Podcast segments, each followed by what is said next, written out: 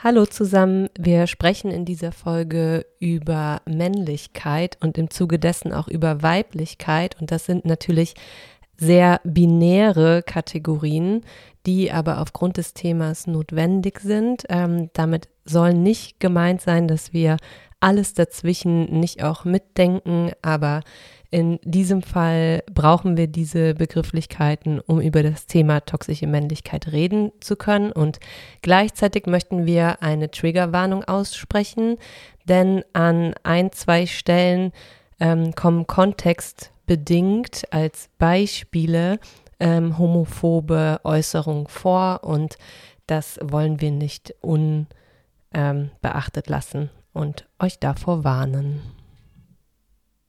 Wie oft ich beispielsweise sage, ey, setz dich doch nicht so hin, als ob du da so drei Bullenklöten zwischen den äh, Beinen hast, ne? Also völliger Blödsinn. Kleine Pause.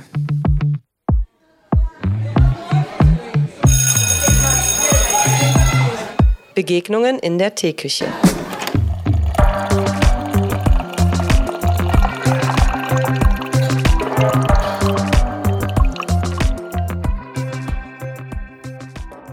Hallo, herzlich willkommen. Hallo, herzlich willkommen zu einer neuen Folge. Und wir freuen uns wieder total, weil wir haben einen Gast. Ja, und unsere Gäste stellen sich ja immer selber vor, also übergeben wir dir direkt das Wort. Ja, und, äh, vielen Dank. Ein bisschen von dir erzählen. Ja, da, danke, dass ich hier sein darf. Ich habe mich auch mega gefreut. Also ich bin Erdal, Erdal Leres, äh, auch Lehrer wie ihr beide mache aber nebenbei noch ähm, eine Redaktionsleitung des Renk-Magazins und mache auch noch auch einen Podcast und zwar Kaffeehane für das Renk-Magazin. Und äh, ja, sind hier und dort immer mit Themen beschäftigt wie Rassismus, Diversität, LGBTQ und natürlich auch schulische Themen. Also wir haben im Prinzip alles durch die Bank weg, Bank weg, durch die, ne? Wisst ihr, was ich meine? Äh, ja. ja, das bin ich. Das äh, klingt nach einem perfekten Gast für uns, für unser heutiges Thema, würde ich sagen. Wir sind ja auch nicht einfach so auf dich gestoßen. Wir haben uns quasi dadurch, dass wir beide zu Gast waren in einem anderen Podcast bei äh, Yalla Deutschland. Äh, Schöne Grüße ja. gehen übrigens gerade raus an der Stelle. ja, absolut. Genau. Wer hat auch von euch geschwärmt? Ja, gleichfalls. Wir das, auch von ihm, das, das hat er nicht mehr, nicht mehr mitbekommen, weil da war das Mikro schon aus, aber wir waren auch schwerst verliebt in ja. äh, das Interview. Ja, es war richtig Es war cool. gar richtig süß, richtig schön. Ja, und dadurch äh, sind wir auf deinen Podcast gestoßen und ähm, haben, un, haben gesehen, dass du dich mit dem Thema toxische Männlichkeit auch schon mal ähm, in eurem Podcast auseinandergesetzt hast. Und das war ein Thema, was sowieso auch bei uns auf der Liste stand weshalb ähm, wir dich jetzt einfach relativ spontan gefragt haben, ob wir nicht gemeinsam darüber sprechen ähm, wollen im Kontext Schule. Ne, weil das ja ist ein Riesenthema, aber im Kontext Schule nochmal ein bisschen besonders, ähm, wenn man das so damit verbindet. Ja, absolut. Also ich habe, ich habe, äh, wir haben ja auch bei, bei Rank darüber gesprochen, bei unserem Podcast. Das war so ein bisschen allgemein gehalten. Aber in der Tat finde ich auch, dass toxische Männlichkeit ja nicht irgendwie erst im Erwachsenenalter sichtbar wird, sondern auch schon ganz, ganz früh. Und mal, wenn man das mal ein bisschen genauer nimmt, halt noch sogar noch früher, ne, bevor sie sogar in die Schule kommen. Ne, und äh, ja, ich habe mich gefreut. Ja, vielleicht äh, versuchen wir das kurz so ein bisschen zu definieren und dann darfst du wie immer mit einer Anekdote loslegen aus der Schule oder von dir selber. Ähm, ich glaube aber trotzdem, dass es wichtig ist, dass wir mal kurz sagen, was überhaupt der Begriff toxische Männlichkeit ist, ähm, was dahinter steckt. Und man kann das ja ein bisschen aus dem, äh, also aus dieser Begriffszusammensetzung heraus ähm, erklären. Ne, toxisch heißt ja quasi erstmal giftig, ne? Und in dem Fall könnte man das vielleicht ähm, nochmal so ein bisschen als Synonym äh, sehen für schädigend, ne? Also eine Form der Männlichkeit, die letztlich, und das da kommen wir bestimmt später drauf zu sprechen, in alle möglichen Richtungen schädigend sein kann. Ne? Das ist natürlich direkt schon mit so einem gesellschaftlichen Blick verbunden, ne? aber bezieht sich mit Sicherheit auch auf das Individuum selbst, ne? auf das Umfeld ähm, und dann im weitesten Sinne auch auf alle anderen, die irgendwie was damit zu tun haben. Das finde ich, glaube ich, ganz wichtig. Und ähm, Hinzuzufügen ist, dass natürlich nicht jede Form von Männlichkeit, ne, ich glaube, das geht in dieser Debatte auch ganz oft so ein bisschen unter, automatisch toxisch ist. Ne? Also da muss man, glaube ich, ähm, extrem darauf achten, dass das nicht so ein Modebegriff wird und ähm, dann ständig damit irgendwie um sich geworfen wird. Ich hätte das beinahe eingewendet, ne? Also ich wollte es beinahe sagen. Ich, ich wollte sagen, ja, das ist eine Form von Männlichkeit. Und äh, nur diese toxische Form ist ja die Form, die halt so schädlich ist in der Gesellschaft. Ja. Und so an Männlichkeit an sich ist ja erstmal nichts Schlimmes dran, ne? Mhm. Wie ist das denn? Würdest du sagen, es gibt, äh, das ist natürlich jetzt eine kleine Suggestivfrage, gibt es die Männlichkeit? Ähm, ja, es gibt schon so typische Merkmale, die männliche oder Männlichkeit so ein bisschen attribuiert, also so ein bisschen darstellt. Ähm, es ist ja immer so, so, so eine Schwierigkeit, wenn man so nach typischen Sachen fragt, ne? Was ist typisch? Weil ja ganz, ganz viel auch individuell ist. Ne? Deswegen äh, dadurch dieses Typische ein bisschen aufgeweicht wird. Aber ja, wenn man jetzt, ja, sei es der Bart, ne? Das ist sehr typisch männlich, ne? Dann, dann, also es ist erstmal nichts sehr, sehr neutral. Und das würde man schon so ein bisschen typisieren. Typisch männlich. Ich meine, was für ein Verhalten würdest du als typisch männlich bezeichnen? Das, das ist halt das Schwierige an dieser Sache. Ne? Aber ich denke schon, dass es so einige Sachen gibt, die typisch männlich sind. Kurze Haare sind sehr typisch männlich, Bart ist typisch männlich, Fingernägel, die kurz sind, sind typisch männlich vielleicht. Äh, ja, vielleicht so Äußerlichkeiten. Aber ich denke so, so Merkmale, Persönlichkeitsmerkmale, da wird's halt schwieriger. Da wird's schwieriger. Okay, möchtest du vielleicht äh, das direkt mit deiner Anekdote verbinden, damit wir die nicht vergessen? ja, mache ich sehr gerne. Ich habe das Gefühl, sonst, sonst sind wir direkt schon so mitten im Thema. nee, aber ich kann auch gerne eine Anekdote mal reinschmeißen. Ähm, es war so vor zwei Jahren, da haben sich so zwei Schüler von uns ähm, ja ziemlich krass gerauft. Meines Erachtens zu krass, so dass ich dann die Eltern rufen musste und zwar auch zu einem persönlichen Gespräch, weil mir das schon länger aufgefallen ist, dass er halt ein paar Verhaltensformen gezeigt hat, die ein bisschen drüber waren halt. Ja, und aufgrund dessen habe ich dann die Eltern gerufen und äh, daraufhin habe ich denen diese Situation und auch die vergangenen Situationen, wo ich jetzt nicht so ein Riesending daraus gemacht habe, geschildert. Und dann kam die Aussage, ja, das sind doch Jungs. Jungs machen das ja. Ja, und da dachte ich mir, das ist zu krass, weil die Verhaltensform, die ich da jetzt sozusagen ja als Anlass genutzt habe, die Eltern zu rufen, war nicht einfach nur raufen, sondern es war schon sehr aggressiv und sehr, sehr, äh, ja, wie soll ich sagen, sehr hart. Und das wird dann einfach so abgetan mit der Aussage, so sind nun mal Jungs, ne? Und äh, diese Anekdote würde ich heute, ja, also äh, wollte ich jetzt gerade euch äh, mitteilen, weil das ist eine Form der toxischen Männlichkeit, ja, das eins schädlich ist und zweitens einfach mal gesellschaftskonform gemacht wird. Und das, da müssen wir drüber reden. Also da müssen wir drüber reden, dass einfach diese Sache Boys will be Boys einfach nicht, nicht so einfach rausposaunt werden darf und dadurch äh, schlechte, schädliche gesellschaftliche Verhaltensformen auch noch relativiert und gesellschaftskonform gemacht werden.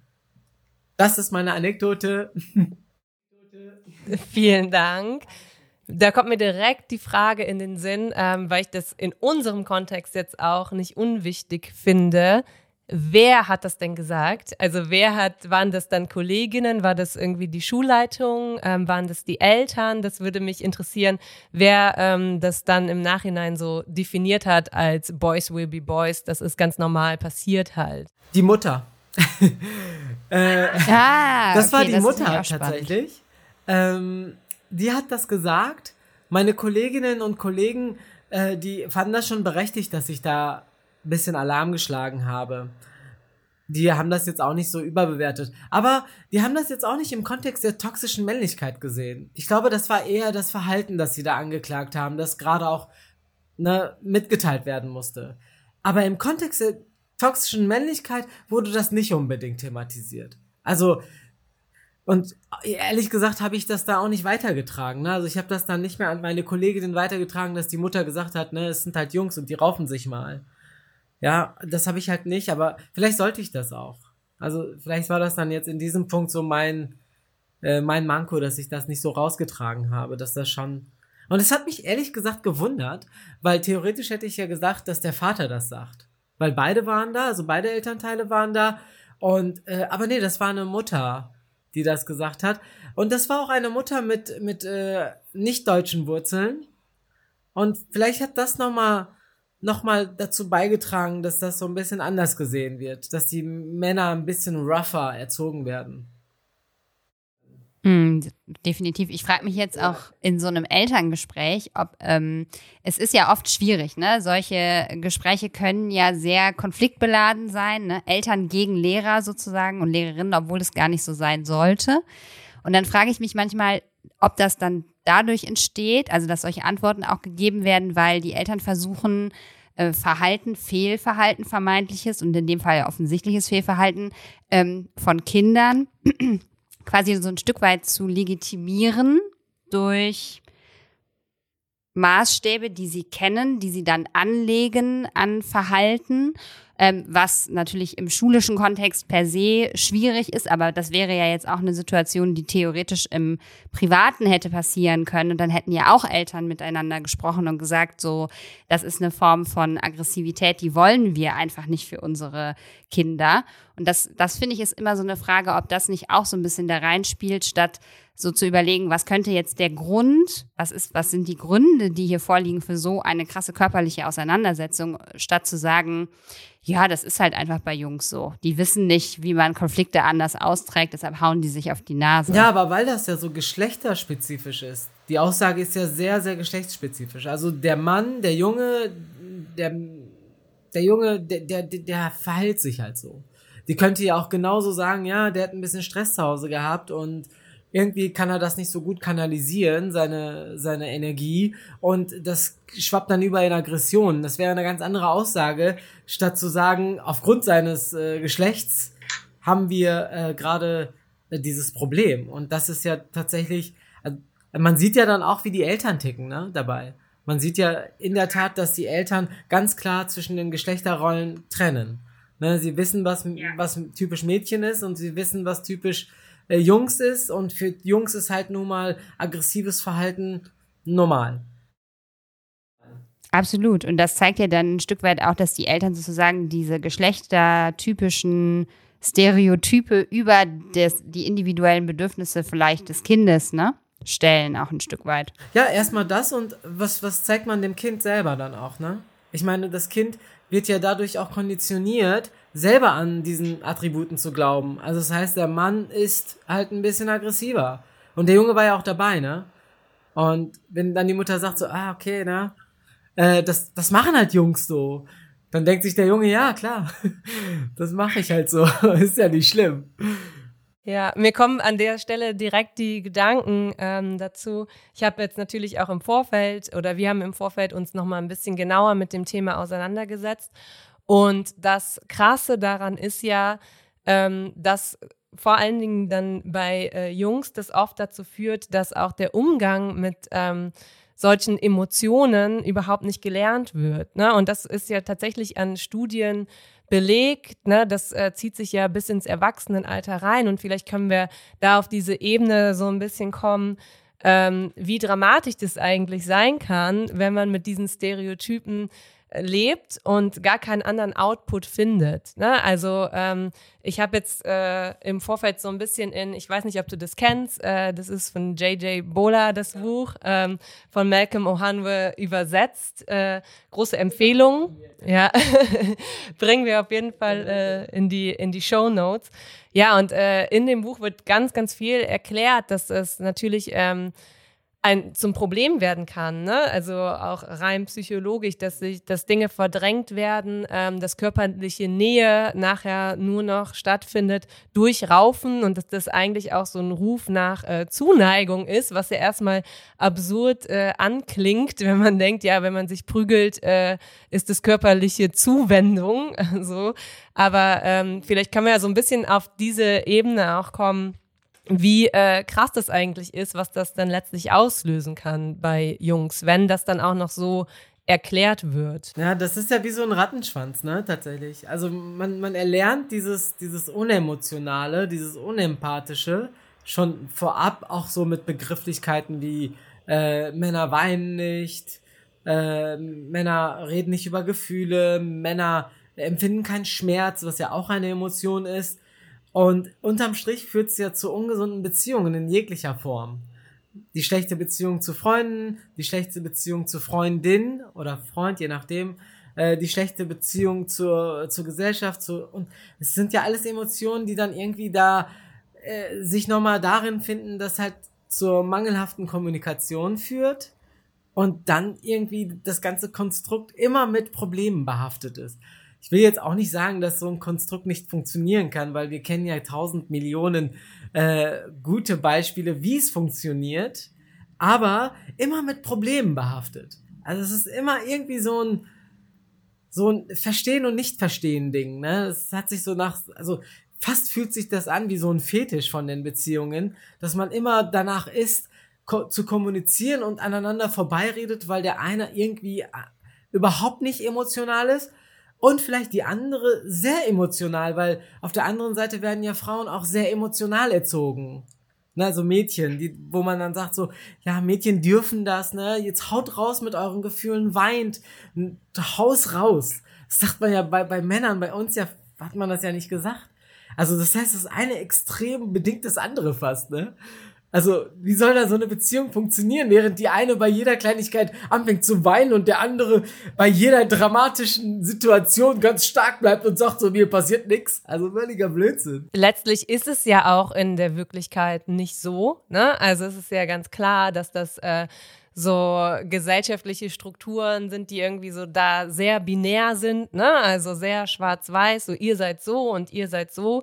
Ähm, ich glaube, da müssen wir gar nicht großartig drüber diskutieren, dass das natürlich nicht stimmt. Vielleicht an dieser Stelle auch generell, ne? Wir sprechen ja jetzt auch in der Folge über diese sehr schwarz-weißen Positionen, ne? Das sollte man vielleicht nochmal ähm, äh, vorwegnehmen, dass das natürlich eh männlich, weiblich, ne, sowieso ähm, schwierige Konstrukte sind. Aber wenn wir über dieses Thema reden, müssen wir das jetzt natürlich benutzen, sonst äh, kann man schlecht darüber sprechen.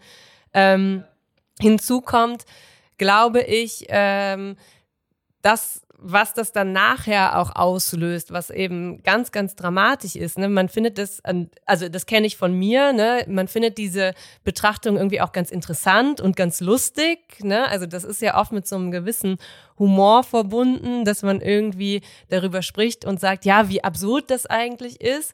Ähm, aber letztlich hat das ja ganz dramatische Folgen. Und es geht ja hin bis zu höheren Suizidraten bei Männern. Also das sind alles wissenschaftlich belegte Dinge, wo man sich denkt, ey, was macht diese Welt, was macht dieses Patriarchat, was machen diese Anforderungen eigentlich auch mit, ähm, mit den in der Schule dann noch Jungs und später dann Männern? Ähm, und wie kann man da vielleicht auch wirklich was gegen tun? Also ähm, du hast eben auch schon gesagt, so, du hast es vielleicht in, bei diesem Beispiel nicht so wirklich ins Kollegium getragen. Aber meiner Meinung nach ist es ja auch so ein Thema, was generell in der Schule auch noch sehr unterrepräsentiert ist, darüber zu sprechen.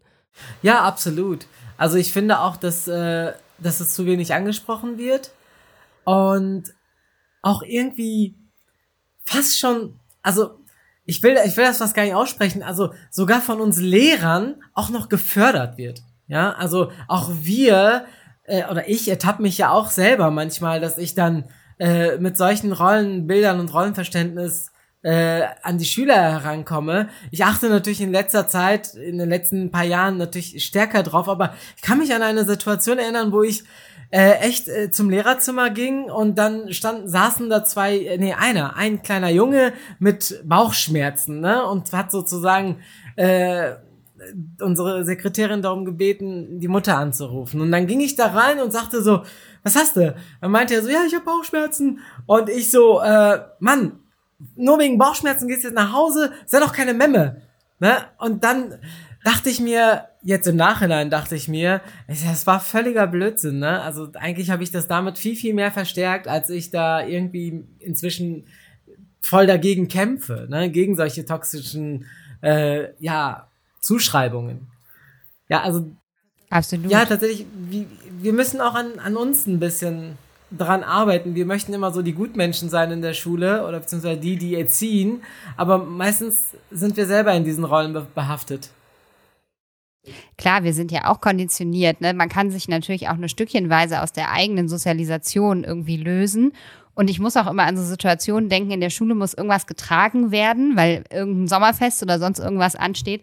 Und man sagt natürlich immer so, ihr Jungs kommt ihr jetzt mal mit, ihr müsst jetzt hier helfen. Wir brauchen jetzt Leute, die körperlich stark sind, die mit anpacken. Und dann äh, sehe ich schon so manche Jungs, die einfach vielleicht für das Alter noch so ein bisschen kleiner und schmaler sind, die schon denken so, oh, ich möchte eigentlich hier gar nicht helfen. Und manche Mädels, die so super sportlich sind und die richtig Bock hätten zu helfen, denken sich so, ja, wieso hat sie denn jetzt nur die Jungs gefragt? Also das ist, sind natürlich so Situationen, die man immer wieder hat. Und es ist, finde ich, auch, was man nicht ganz außer Acht lassen darf, gleichzeitig ja auch, obwohl ich natürlich voll dafür bin, dass man sich selbst reflektiert und einfach solche Sachen nicht mehr macht und solche Äußerungen raushaut. Es ist ja auch eine Frage des ähm, Erwachsenwerdens, dass man, wenn man versucht, seine eigene Identität zu finden, ähm, die Jungs sind natürlich, die gucken bestimmte Filme, die hören bestimmte Musik, gleiches gilt für die Mädels. Und man sucht natürlich auch nach so Ankern in diesem Identitätsfindungsprozess. Und die sind halt sehr häufig nach Geschlechtern selektiert. Und ich glaube, das ist auch was, was mit Sicherheit schwierig ist, weil man will das nicht ganz und kann das vielleicht auch nicht ganz wegnehmen, weil das oft eben eine leichte Identifikation ist mit Figuren, seien es Comicfiguren oder auch nicht, ähm, also ne, irgendwelche Filme mit realen SchauspielerInnen. Ähm, das ist halt richtig, richtig schwer, da zu zeigen, na klar hast du, wenn du ähm, dich für ein Geschlecht entschieden hast, hat das bestimmte Attribute, aber du musst natürlich nicht jedes dieser Attribute für dich quasi mitnehmen. Und das ist ja quasi bis ins Erwachsenenalter eigentlich super schwierig. Ich glaube, die Gesellschaft ist noch nicht so weit, äh, weil es gibt zu wenig geschlechtsneutrale Dinge, die wir präsentieren können. Also es gibt nicht den Film, der gleichermaßen Männer und Frauen anspricht oder non-binäre. Ne? Also äh, diese, diese Neutralität, die, die, die, da bin ich auch die ganze Zeit ne, am Suchen und am Machen und am Gucken und es reicht ja auch nicht einfach zu sagen, hey du Mädchen, ne, komm und helf mit. Ne, das wäre ja vielleicht auch nicht richtig. Also es ist, es, ja, das ist wirklich immer so ein schmaler Grad. Was ist jetzt richtig, was ist nicht so richtig? Ähm, ja, tatsächlich, ist ein bisschen schwierig. Tatsächlich ähm, frage ich mich da auch immer, es gibt ja an Schulen auch immer so wieder diese große Diskussion darüber, äh, sollte es mehr Jungenförderung geben. Ne? Ich weiß nicht, ob das bei dir an der Schule auch so ist, aber wir haben auch Beauftragte dafür, für die Jungenförderung, weil es äh, ja auch wieder dann äh, so um so Abiturnoten und sowas geht und dass ähm, Frauen oder Mädchen in der Schule ja häufig besser abschneiden, also dass äh, die einfach so ein bisschen ähm, als ehrgeiziger angesehen werden, die benehmen sich besser. Ne? Also alles in Klischees gesprochen jetzt, ne? Also nicht, äh, dass das wirklich meine Meinung sei. Ähm, aber das führt natürlich dann äh, im Schulsystem häufig dazu, dass dem dann so ein bisschen so aktivismusmäßig entgegengewirkt wird. Und ich frage mich dann häufig so, bringt das dann was, wenn man dann so eine Jungenförderung macht? Ähm, ist es dann nicht auch wieder so zu einfach gedacht, weil da, wo wir eigentlich hinwollen, ähm, wenn wir über solche Themen sprechen, ist ja, dass es so eine Förderung quasi für alle ist. Und wenn wir das dann wieder aufteilen, was ist dann mit denen, die sich eben nicht so definieren? Was ist dann, also ich meine, da sind wir auch schnell bei Intersektionalität und noch ganz anderen ähm, Themen und so weiter. Aber wenn wir bei diesen Männlichkeitsmythen und sowas bleiben, nützt es dann was, dass wir sagen, okay, dann macht jetzt der Herr ähm, so und so einmal die Woche, ähm, kümmert er sich darum, äh, zu überlegen, wie können wir die Jungen an unserer Schule mehr fördern. Und da habe ich manchmal so ein bisschen Bauchschmerzen bei diesen Programmen und habe das für mich aber auch selber noch nicht so rausgefunden, finde ich das eigentlich gut oder finde ich das schlecht, weil man sich ja auch nicht in jedes Thema so krass reindenken kann, aber das ist, ähm, glaube ich, in Schule oft ganz, ganz schwierig. Da sprechen ja meistens so die Fakten dagegen, ne? weil Fakt ist, die Jungs, also laut Statistik, sind die Jungs schlechter. So, die, dieses Faktum ne, veranlasst ja zur Förderung. Und, und bescheuerterweise sind's dann nun, nun mal die Jungs, weil die Mädels dann diese, diese Förderung nicht in Anspruch nehmen können. Und dann, und genau da ist das Problem, weil in dieser Sekunde hast du sofort dieses, ja, Jungs sind ja weniger äh, fleißig als die Mädels. So, dann hat man direkt wieder so einen Stempel. Und wieder Rolle. Ja, äh, vielleicht müsste man diese ganze Differenzierung und dieses faktische ein bisschen noch differenzierter analysieren, weil vielleicht kommt dann ja raus, dass die Kids vielleicht aus einem etwas bildungsferneren Haushalt kommen, ne, oder dass die vielleicht weniger Möglichkeiten haben zur offener Bildung oder zu diesem OERs, ne, Open Educational Resources und sowas, ne? Vielleicht wäre ja da dann vielleicht der Ansatz besser, aber ey, das ist jetzt auch spekulativ, ne? Keine Ahnung. Das ist natürlich total. Äh, Dafür sind wir ja hier. Schwierig. Das ist wirklich super schwierig. Das ist mega schwierig. Ne? Vor allem bei solchen, solchen äh, Themen, die evaluierbar sind. Ne? Ich meine, wenn die Klausur von allen gleich geschrieben wird und auffällig ist, dass die Jungs die schlechteren sind, ja, da wird's schwierig. Also ganz ehrlich, ich würde hier die These in den Raum werfen wollen, dass das Schulsystem, so wie wir das ähm, begreifen und so wie wir Schule machen, das ist mehr für Mädels ausgelegt als für Jungs. Und zwar so wie wir Mädels, also so wie unsere Zuschreibung Mädchen gegenüber ist und so wie unsere Zuschreibungen Jungs gegenüber sind.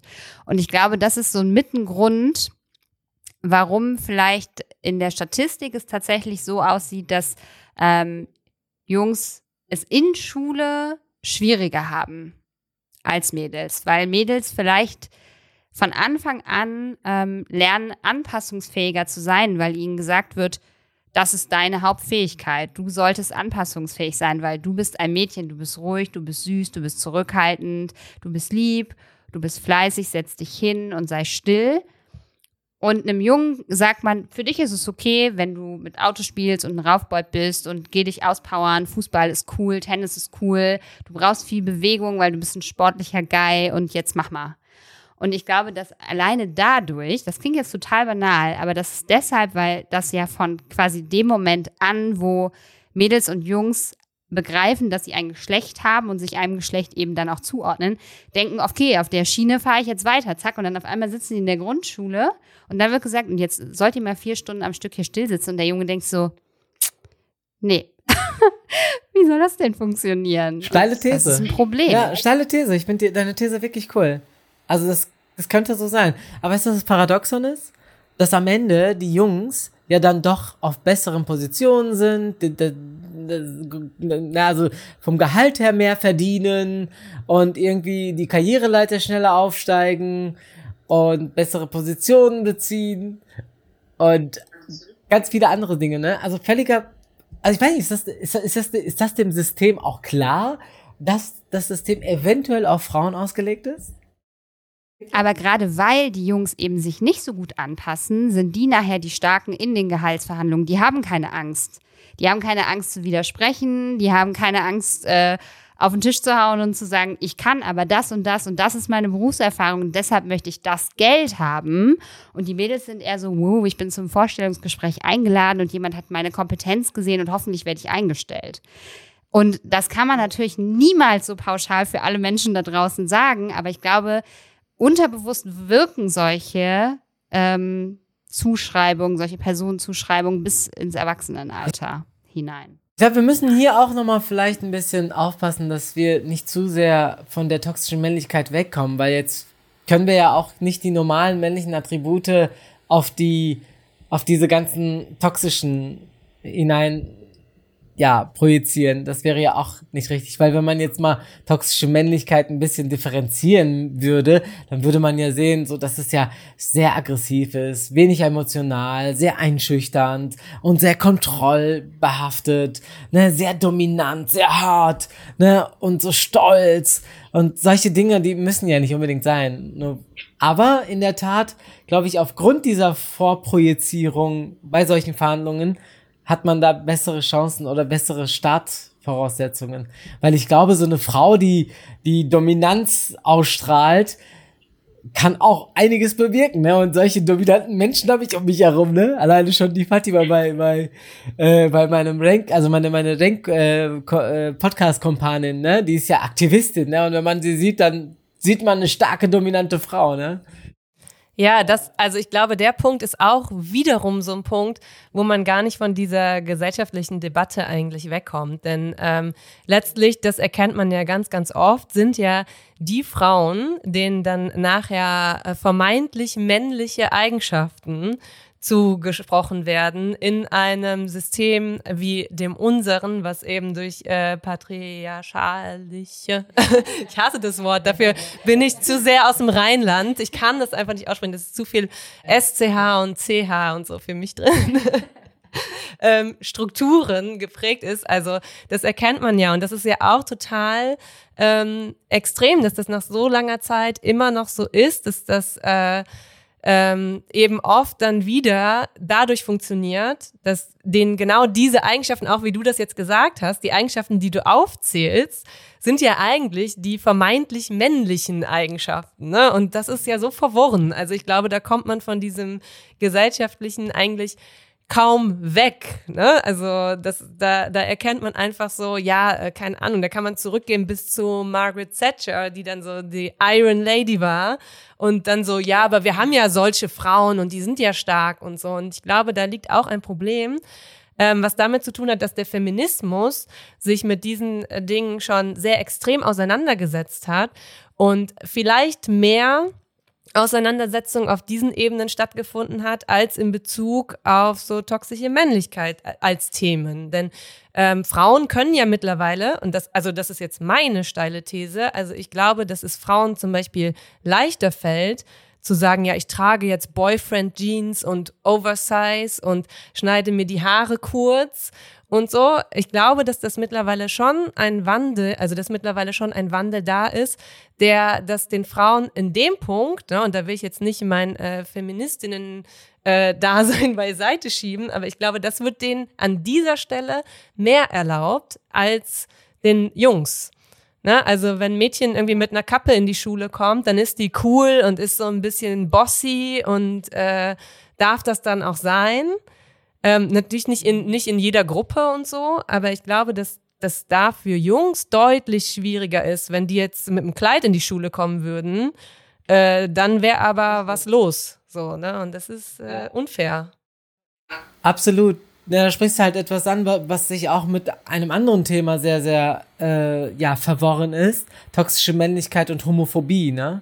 Also, dass dann, also, dass schwule Männer oder schwule Jungs, ne, ganz anders begegnet werden als als lesbische Mädchen, die Hand in Hand darum laufen, ist klar. Und da wird's auch richtig, richtig böse, ne? Also in diesem Moment wird's richtig, richtig böse. Da werden ganz, ganz schlimme, ganz tiefgreifende Fehler von Jungs dann begangen, die auch mit Beleidigungen und schon fast Gewalt, ne, an den Tag, äh, also auf die, an die Oberfläche gerät. Ne, denn das, das ist wirklich ein Problem. Ne? Und ich denke, da haben sich die Frauen ein bisschen ja emanzipierter in diesen in diesen Geschlechterverwischungen oder Aufweichungen gemacht, weil bei, bei uns ist es halt bei Männern bei Männern ist es halt anders, weil wir uns definitiv nichts feministisches aneignen wollen. Ja, also so so mit dem Kopf, weil weil Frauen, ne, die sind äh,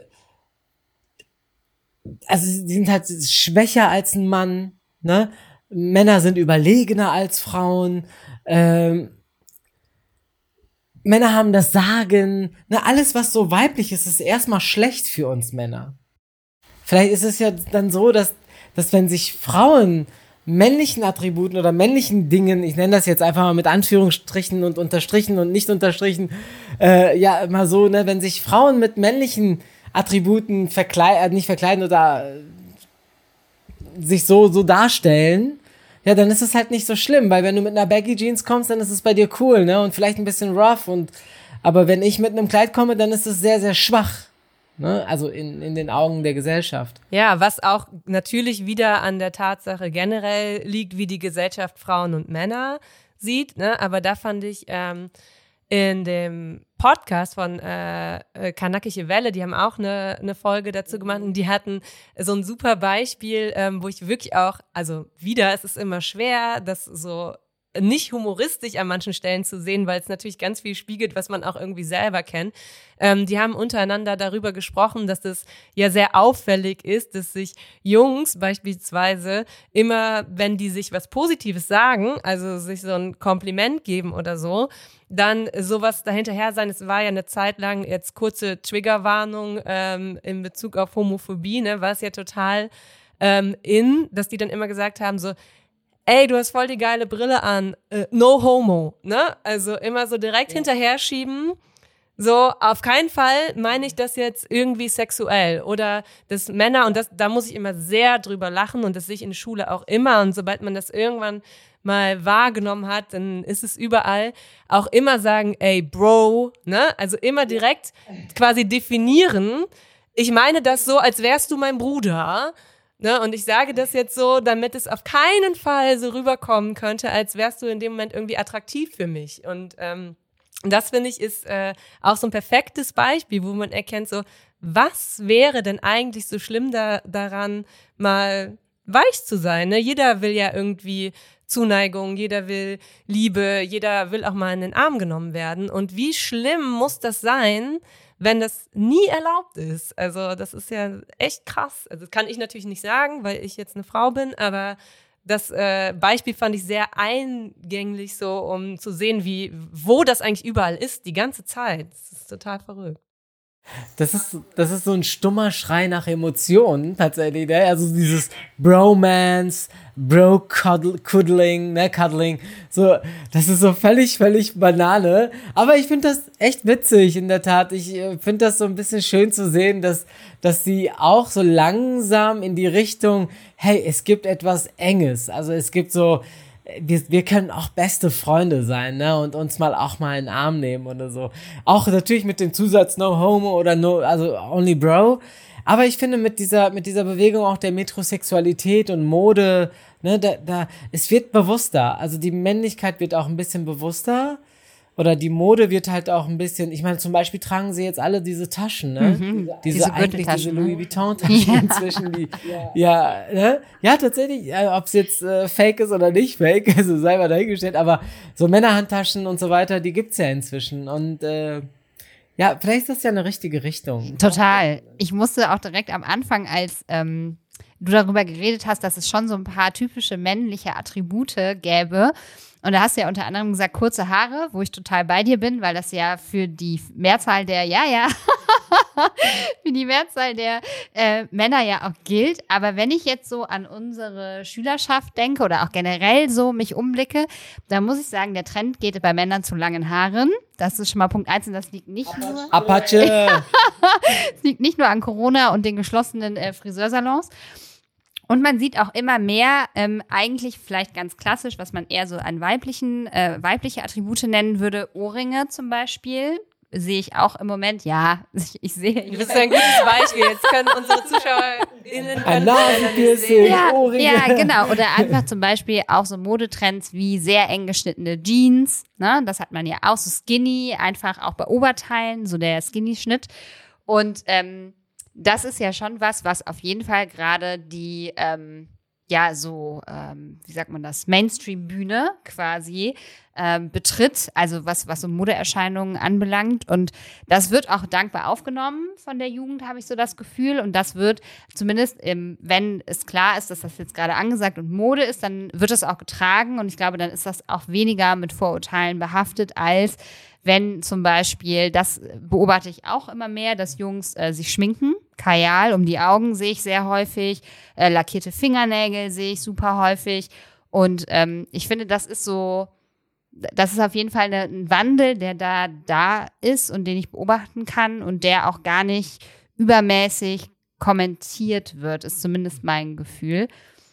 Und was ich jetzt euch beide fragen wollte, was ich mich jetzt während des Gesprächs schon die ganze Zeit gefragt habe, toxische Männlichkeit, so verstehe ich so ein bisschen auch als ähm, so ein bisschen übertrieben dargestellte Männlichkeit auch, nach außen getragene Männlichkeit. Du sagst schon so, mh, hm, wenn, wenn das so ist, ist das dann eine Form von ganz bewusster Abgrenzung von etwas anderem? Also mache ich das, ist das eine Kompensation, ist das eine Überkompensation? Ähm, ist das nur ein Empfinden des Gegenübers, dass das toxisch ist? Oder ist das für, für denjenigen, der das lebt, ähm, ist das für denjenigen, ist das eine, Be ist es Teil des Bewusstseins? Ist es Teil der Persönlichkeit? Wie, was würdet ihr sagen? Also ich, äh, also ich finde, also du hast ja jetzt am Anfang ja gesagt, dass es eventuell so eine, so eine übertriebene Darstellung de, der männlichen Attribute ist. Ich äh, glaube es gar nicht, dass es so eine übertriebene, weil toxische Männlichkeit muss ja nicht immer, immer so extrem aggressiv sein. Toxische Männlichkeit kann ja im Prinzip ja auch schon dadurch, äh, ja, äh, nach außen getragen werden, indem ich Frauen weniger wert als mich äh, schätze. Ne? Also es muss ja noch nicht mal ganz klar definiert sein. Wenn ich, äh, ich nehme dich einfach nicht ernst. Ne? Also so, in dieser, in dieser Form. Ne, das haben wir manchmal auch in den Elterngesprächen, ne? dass äh, einige Lehrerinnen von uns, von den Vätern, einfach nicht angesprochen werden. Ich, ich kann mich noch an eine Situation erinnern, als wir, äh, da war ich noch Referendar und ich saß da neben me meiner Kollegin und der Typ, ne, also obwohl ich Referendar und eigentlich nichts zu sagen hatte, weil ich da einfach nur zu Besuch war und mir das nur angucken wollte, äh, der Typ hat nur mit mir geredet. Er hat sich die ganze Zeit mir zugewandt, weil er einfach, ne, also sowas, also es ist äh, dann nicht mehr so aggressiv, sondern eher so passiv, so, ne, so, ich meine, Weißt du, was ich, ja, weißt, ja, ich meine? Total. Also, Klar, so passiv-aggressiv eben quasi. Ja, passiv-aggressiv, aber es war halt nicht so übertrieben, dass man das so unbedingt da in diesem Moment so thematisieren müsste. Aber hat, ich habe es halt gemerkt und danach habe ich sie darauf angesprochen.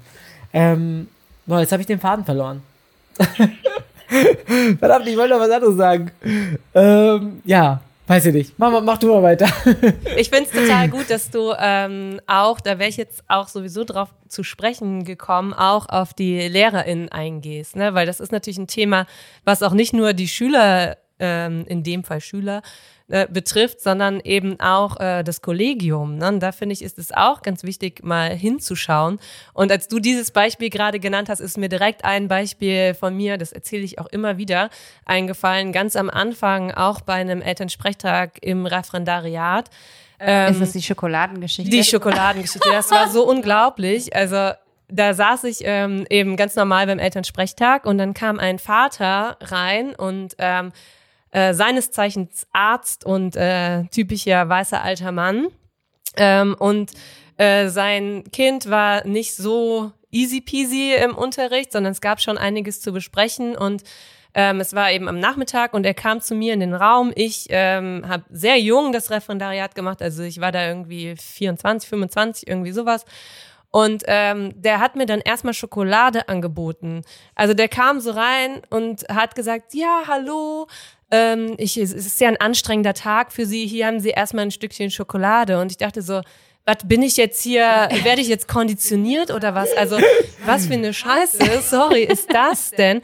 Und da habe ich direkt gedacht, das hätte der bei einem Lehrer in dem Fall, der vielleicht in seinem Alter gewesen sei, also das unterstelle ich Ihnen jetzt einfach mal, auf keinen Fall gemacht. Und da war das auch so, Ne, also ist ja auch so ein Beispiel dafür. In dem Fall ist es für ihn natürlich nicht toxisch, ne? Aber für mich natürlich so, ne? Und deshalb ähm, nochmal dieser Punkt, ne, diese toxische Männlichkeit, also dieses Schädigende daran, das bezieht sich ja nicht immer auf die Person, die sich in dem Moment so verhält, sondern es bezieht sich eben auch auf das gesamte Umfeld. Ne? Also es kann halt allen schaden. Ähm, und das ist jetzt kein, also ne, ich bin da jetzt nicht äh, rausgegangen und habe gedacht, oh mein Gott, also habe ich schon, aber ne, es hat mir jetzt nicht so persönlich geschadet, dass ich da mit der Situation nicht hätte umgehen können. Aber natürlich denkt man sich so, ey, was ist eigentlich in unserer Gesellschaft los, wenn dieser Typ denkt, er könnte mich jetzt hier mit einem Stück Schokolade erstmal auf das Gespräch äh, einstellen. Ne? Gefügig ne? machen, das ja, ist ja wirklich, wirklich eine Form von Macht. Ge ja, ja, das sind Und da sind wir, sind ja. wir genau ähm, bei dem Problematischen daran, ne? dass es oft um Machtausübung geht, um ungesunde Machtstrukturen, sich über andere erheben. Ne? Und äh, das ist natürlich höchst problematisch. Und das finde ich ist auch ganz, ganz interessant, da mal unter Kolleginnen, also auch im Lehrerinnenzimmer, mal hinzuschauen, wie das da eigentlich funktioniert.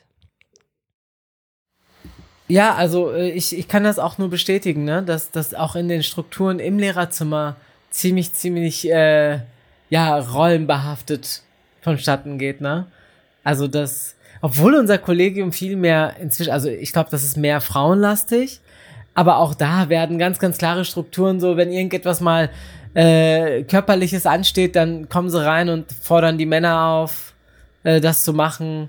Äh, ja, oder wenn es Probleme mit Schülern gibt, hey, kannst du mal kommen? Ne? Also da werden also von den Frauen selber auch, ne? Also es redet nicht nur von den, von den Männern, die da irgendwie sehr, sehr äh, rollenbehaftet durch die Gegend laufen, sondern auch von den Frauen selber. Und dementsprechend vermitteln wir da auch echt ein ganz komisches Bild raus, ne? Also ich äh, bin da auch wirklich inzwischen sehr, sehr kritisch. Ne? Also bei mir schleppen die Atlanten immer nur die Mädels. Ja, also ich achte halt darauf, dass ich da jetzt nicht irgendwie äh, mir gerade die großen, starken, gut gebauten Jungs da äh, aussuche, sondern denke, ich mach's einfach echt wahllos. Ne? Also ja, und ich, ich, mir fällt jetzt gerade mal ein, was ich eben sagen wollte. Und zwar finde ich inzwischen, äh, dass das ein bisschen besser wird. Also schwul sein ist jetzt kein Weltuntergang mehr. Ne? Also als früher. Ne? Ich meine, hätte, also wenn ich jetzt an meine Schulzeit denke und da irgendjemand sich geoutet hätte, boah, ey, ich wüsste nicht, was da los wäre, ne? Ich glaube, da wäre wirklich Mobbing auf höchstem Niveau. Äh, aber inzwischen, ich meine, wir haben einige Homosexuelle in unseren Jahrgängen und teilweise auch echt Homosexuelle, die sich in der siebten Klasse schon super krass outen. Und natürlich hört man da auch Böses, ne? Also es, ich will das jetzt nicht pauschalisieren, aber inzwischen ist es so ein bisschen so, dass die Gesellschaft es mehr zutage bringt, dass Homosexualität okay ist und nicht, nicht so, so negativ behaftet ist, wie es immer irgendwo dargestellt wurde. Und dementsprechend gewöhnen sich die Schüler in irgendeiner Form daran, so dass zum Beispiel Fingernagellack, was du hast der Finger im Nagellack angesprochen und Kajalstift und ein bisschen Schminke, gar nicht mehr so schlimm sind und unter dem Deckmantel Metrosexualität auch durchaus männlich dargestellt wird inzwischen. Also im Grunde genommen müssen wir dann unterm Strich Begrifflichkeiten ändern und diese den Kindern dann eintrichtern. Und das Problem ist, also woanders sehe ich auch noch das Problem, dass, dass auch wenn Schülerinnen äh, zu Hause in einem sehr, sehr geschlechterneutralem Umfeld aufwachsen, wo die Eltern wirklich drauf und dran sind, nicht diese Unterscheidung zu machen, diese dann spätestens dann in der Schule bekommen, ne? Spätestens in der Schule sind sie wieder die Macker. Ne? Ey, ganz ehrlich, wie oft ich beispielsweise sage, ey, setz dich doch nicht so hin, als ob du da so drei Bullenklöten zwischen den äh, Beinen hast, ne? Also völliger Blödsinn. Und spätestens dann merke ich, boah, ey, der ist so ein richtiger Mann und alle gucken auf ihn auf, ne? Könnte ich kotzen. Also, so, solche Sachen, ne? Also, das ist völlig verflixt irgendwie. Es ist völlig verflixt. Ich hab mal, ich, ich hab mal irgendwann mal, also, muss ich, muss ich, jetzt muss ich auch noch was erzählen. Also, ich hab, ich hab ja einen echt langen, langen Weg zur, zur Schule, ne? Das sind ja 45 Minuten. Und manchmal, äh, also nicht manchmal, ich höre ja halt immer Musik Und manchmal macht diese Musik morgens mit mir was, ne? Dann, ich meine, ich bin super fröhlich immer und gehe auch gerne zur Schule und, aber manchmal ist die Musik so krass emotional, ne? Und einmal stand ich so vor der Schule und dachte mir, boah, ey, ich möchte eigentlich gerade weinen, ne? Weil ich war so emotional. Und dann dachte ich mir, komm, ich mach mal gerade ein, grad eine Story daraus, ne? Hab dann mein, mein Handy rausgeholt, Instagram, hab dann geschrieben so, ey Leute, ne, ich bin so gerade voll emotional und ich stehe gerade vor der Tür zur Schule und würde viel lieber gerade voll weinen, ne? Aber ich glaube, ich brauche gerade eine Minute, um mal ein bisschen runterzukommen. Habe ich dann geschrieben und hab dann abgeschickt, ne? Ey, wie viele, unter anderem auch Schüler, ne, die mir dann die mich dann auf dieses Video angesprochen haben. Also, ja, Eris, wir finden das voll cool, ne, dass sie auch mal so Emotionen zeigen können und das ist voll heftig, ne. Und ich dachte mir, krass, ne? Und da wieder Rollen vielleicht, ne, Rollenbilder. Weil wenn sie da so einen Typen wie mich sehen, ich bin ja so voll tätowiert, ne, und voll, ich habe ja einen riesen Bart, ne, mein Gesicht besteht ja aus Bart. Und wenn man mich so als Foto sieht, dann denkt man sich, krasser Mann, ne? Und dann sehen sie da so eine Heulsuse. Mega cool, ne? Dann denken sie sich, hey, krasser Typ. Und wenn er, wenn er da, da ein bisschen Gefühle zeigt, dann ist das cool. Und das vermittle ich dann in der Tat in der Schule auch, während des Unterrichts, ne? Ja, ein, Ho ein Heul Hannes. Bitte? Heulsuse ist ja auch schon wieder so ein geiles Beispiel dafür. Da ne? sehen Sie so eine Heulsuse. Ja, stimmt. Guck mal.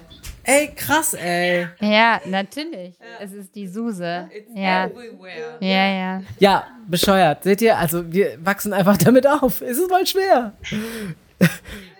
Ja, es ist super schwer. Und ich finde es auch total legitim, ähm, das nicht immer so total so zu verwissenschaftlichen und zu sagen, ne, also der wissenschaftliche Diskurs oder der akademische Diskurs über solche Themen ist halt oft schon viel, viel weiter als das, was irgendwie tatsächlich in der Schule passiert. Und man muss das immer wieder so runterbrechen.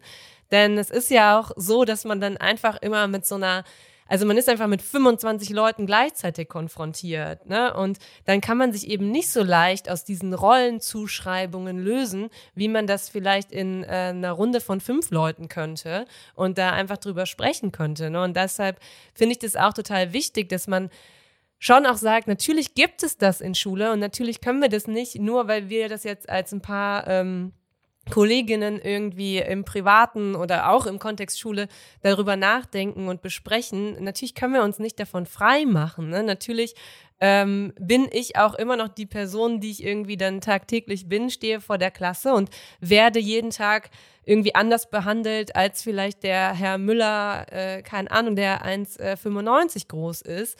Und ich kann das natürlich nicht jeden Tag, und ich glaube, das ist auch wichtig, so, ne, das so mitzugeben. Ich kann das natürlich nicht jeden Tag bearbeiten und beackern, ne? Aber gleichzeitig mhm. ist es irgendwie wichtig, darüber nachzudenken und sich vielleicht auch mal über solche Dinge auszutauschen und auch vielleicht zu forschen und äh, dafür zu sorgen, dass LehrerInnen da Sachen an die Hand bekommen, und es nicht immer so aus sich heraus quasi für sich entscheiden müssen, ja, wie gehe ich jetzt so als Einzelkämpferin gegen die toxische Männlichkeit in der Schule vor? Ne? Also da habe ich ja genug zu tun, wenn ich mir da jeden Einzelnen quasi vornehmen müsste. Das ist ja, ja. Ne, was du sagst mit dem Hinsetzen und so, ne, das kann man mal sagen, aber da müsstest du ja eigentlich erklären, was überhaupt ne, Manspreading, ne, was überhaupt ja. Raum einnehmen und so bedeutet. Wann? Ne? Also das ist ja auch ganz oft äh, nicht so leicht, das immer so ja, das ganze Thema zu eröffnen. Ja, und vor allem sind das Konstrukte, wenn du jetzt da mit einem Siebtklässler drüber reden wollen würdest, glaube ich, wäre das auch einfach eine krasse Überforderung für das Kind. Also wo soll, da kann man quasi nicht anfangen, sondern man kann eigentlich da eher nur genauer mal sein Auge drauf werfen und sein Ohr in die Richtung drehen. Warum macht er das? So, was, was hat er davon? Wo kommt das her? Und ähm, das kann ja sein, dass er da einfach gerade nur schauspielert und einfach Bock darauf hat, diese Rolle auszutesten, was vollkommen okay ist. Ähm, dann kann man halt nur sagen, so, alle setzen sich hier normal hin. Wie wär's, wenn du das auch machst? Ähm, so, das, das ist dann vielleicht eine Ebene, auf der man irgendwie kommunizieren kann. Aber grundsätzlich darf, die sollen sich ja auch ausprobieren und dürfen sich ausprobieren. Die müssen halt einfach nur gucken, dass äh, sie damit niemanden direkt vor den Kopf stoßen und halt völlig aus der Reihe tanzen, weil jeder sich in einem sozialen System eben so einigermaßen ähm, in einem Rahmen bewegen sollte, dass alle eben gut zurechtkommen in diesem System. Das finde ich halt wichtig. Ich glaube, das wird einfach viel zu früh richtig krass eingetrichtert, so krass konditioniert, dass äh, in der Schule wir im Prinzip nur noch ja, Schadensbegrenzung betreiben können, habe ich den Eindruck, ne?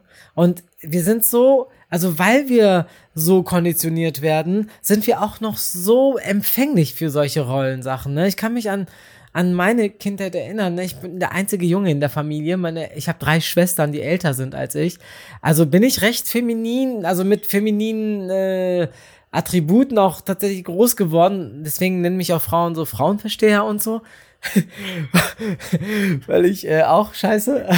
Aber, äh, aber damals, ne, ich kann mich erinnern, ey, ich war so ein Riesenfan von Marlboro Man, ne? Mhm. Weil der so mit seinem Pferd gibt's jetzt nicht mehr. Viele Schüler, die euer Podcast jetzt hören, werden das gar nicht kennen, aber da war so ein, so ein richtig krass männlicher Typ, der wahrscheinlich gestunken hat. Äh, zumindest hat es den Anschein gehabt, ohne dass man es riechen konnte. Ne, auf seinem Pferd rumgeritten, ne, mit, äh, dann hat er sich irgendwann mal eine Zigarette angemacht und da dachte ich mir, wow, ich will auch. Und das, weißt du, dann ist man so empfänglich, ne? Man ist immer so empfänglich. Und irgendwann mal suchst du dir dann deine Vorbilder überhaupt nicht im, in, in der, in der, in der weiblichen Sparte, ne, in der, in der Frau Riga, sondern dann suchst du dir nur deine Vorbilder im männlichen Bereich und das müssen wir ändern, ne? Also das, das, das muss verändert werden. Wir müssen inzwischen auch die Kinder, äh, ja, erziehen dazu, dass sie sagen so, ich möchte wie, keine Ahnung, Beyoncé sein. Ne, so eine starke Persönlichkeit. Ne, das, mein, das würde sich ja kein Junge trauen, das zu sagen. Ich möchte wie Beyoncé sein.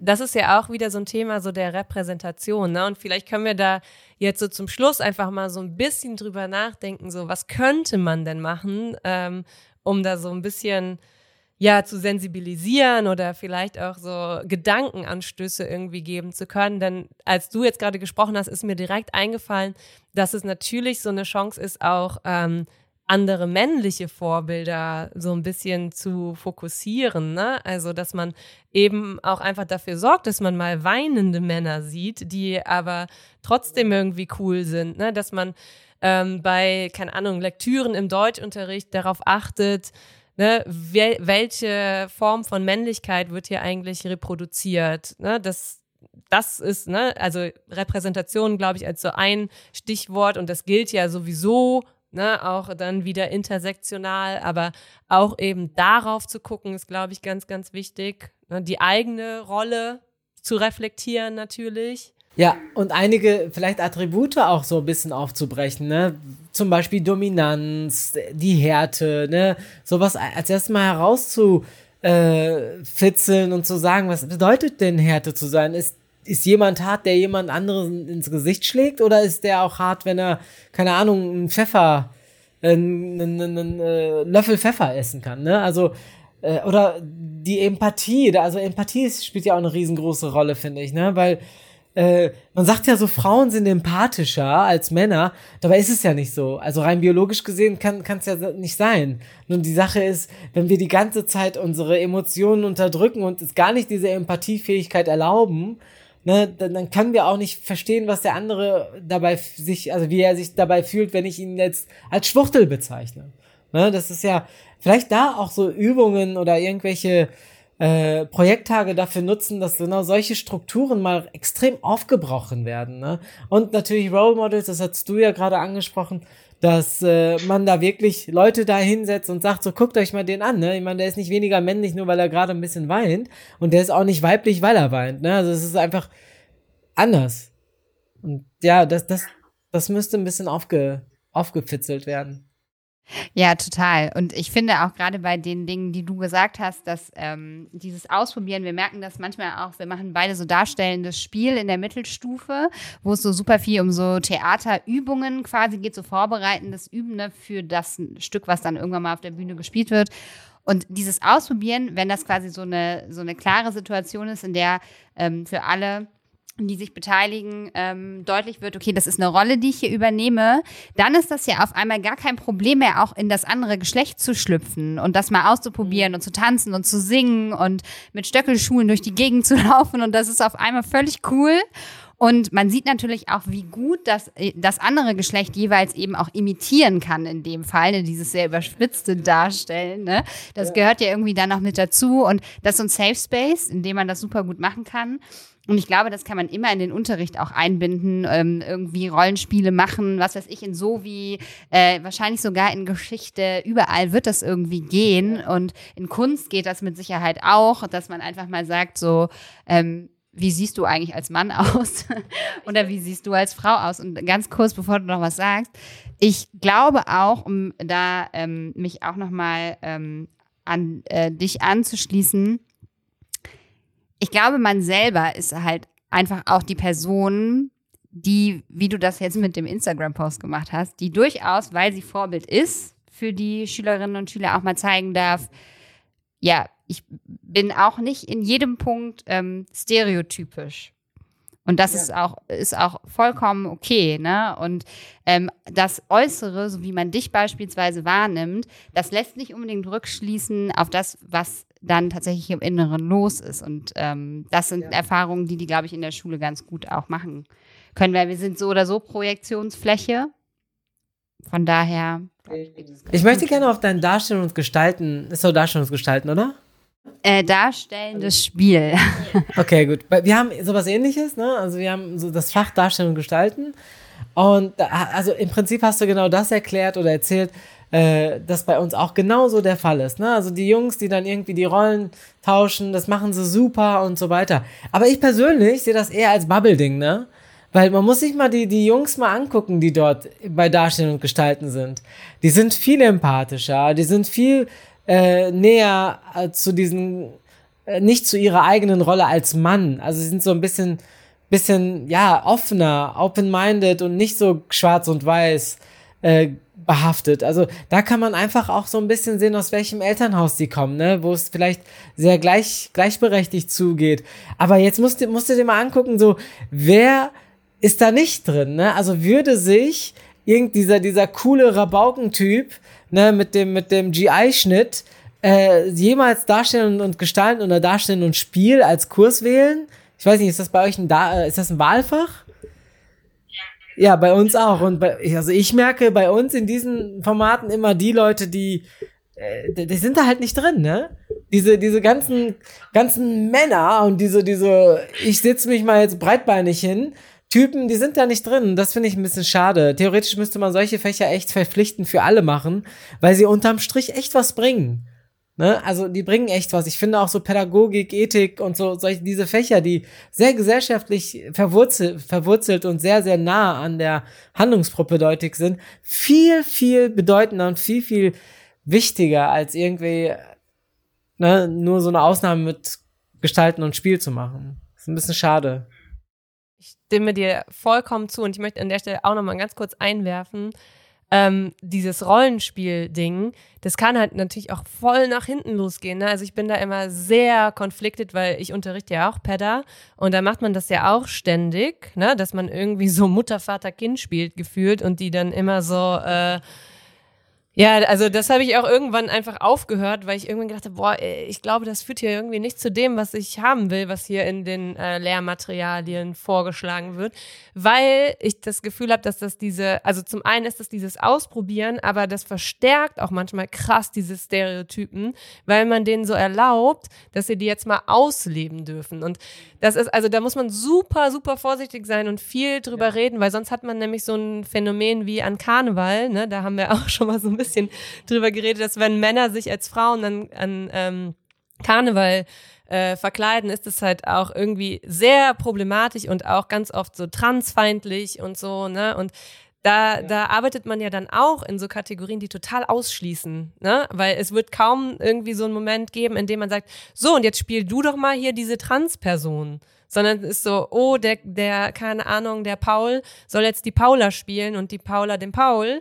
Aber was ist dazwischen und was das, was dazwischen ist, diese Grauzone, das ist ja das, was wir eigentlich wollen, ne? Dass es eben alles gibt und nicht nur das eine oder das andere. Deshalb, klar, äh, ist irgendwie eine Möglichkeit, aber mit großer, großer Vorsicht und sehr viel Reflexion irgendwie immer zu betrachten. Also das äh, gehört, glaube ich, dazu. Aber jetzt, damit wir äh, auch irgendwann zum Schluss kommen, ähm, dass du äh, uns, wie immer in unserem Podcast, mit, mittlerweile vergessen wir es manchmal, weil wir so viel quatschen, aber heute denken wir dran, ähm, eine Hausaufgabe stellen, die irgendwie was mit dem Thema zu tun hat und wir versuchen das dann im Laufe der Zeit auch äh, zu reflektieren und zu lernen, so wie wir das mit unseren SchülerInnen auch machen. Okay, boah, das ist jetzt. Muss das mit Schule was zu tun haben? Nicht unbedingt. Wir haben ja heute gar nicht so, wir haben ja nicht nur über Schule gesprochen.